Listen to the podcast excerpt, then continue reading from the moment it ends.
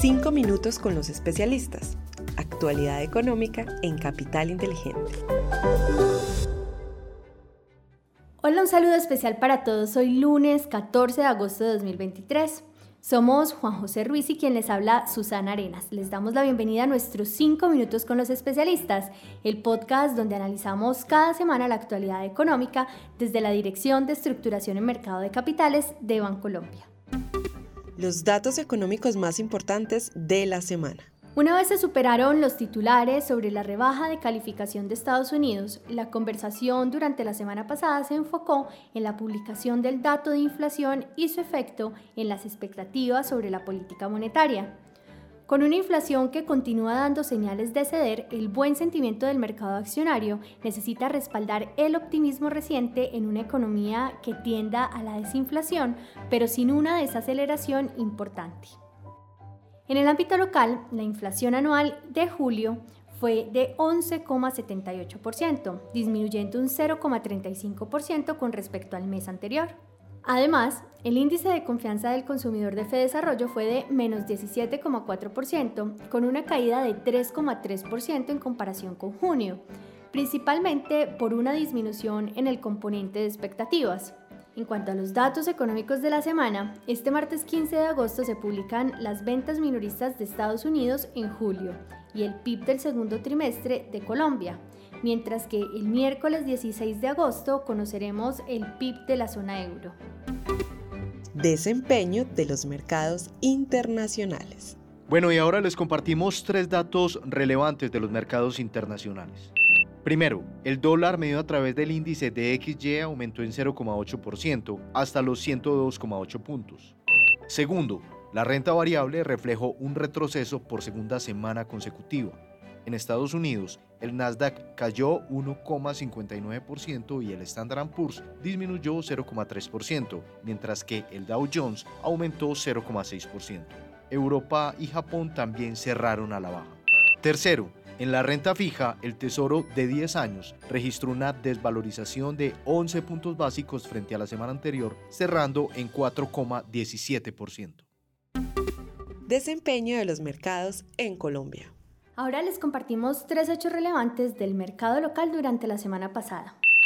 Primero, el peso frente al dólar presentó un comportamiento bajista, cerrando en 3.962 pesos por dólar, es decir, un 1,74% por debajo del cierre del viernes 4 de agosto.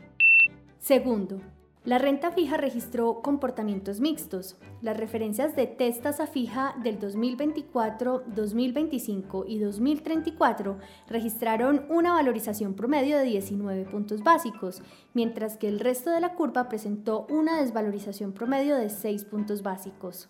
Los títulos en VR tuvieron una valorización promedio de 7 puntos básicos. Tercero, el índice MSCI Colcap tuvo un comportamiento negativo en la semana cerrando en 1.147,5 puntos, es decir, un 1,9% por debajo del nivel del cierre del viernes anterior. Desempeño de los fondos de inversión colectiva.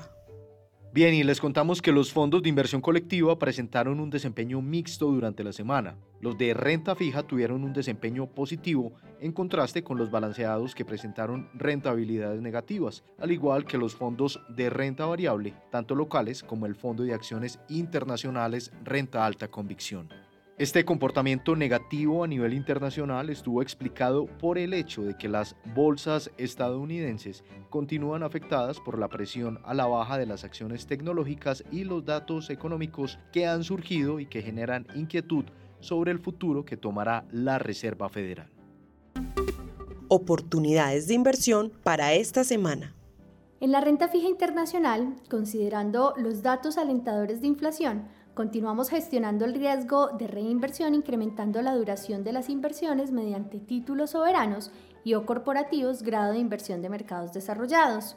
Para la renta variable internacional, a cualquier cambio de expectativas que generen los datos económicos, se tendrá el dato de inicios de vivienda que, aunque no es considerado determinante en cuanto a decisiones de la Reserva Federal, contribuye al panorama general de evolución de la economía, puntualmente el mercado inmobiliario.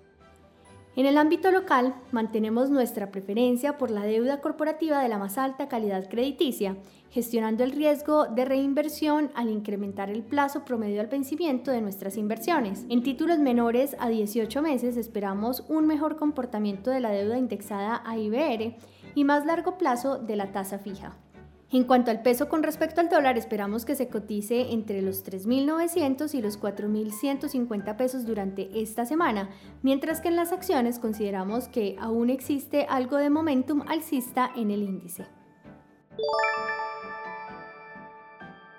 Así llegamos al final de este episodio, pero antes de despedirnos, les invito para que nos dejen una calificación de 5 estrellas en Spotify y en Apple Podcast.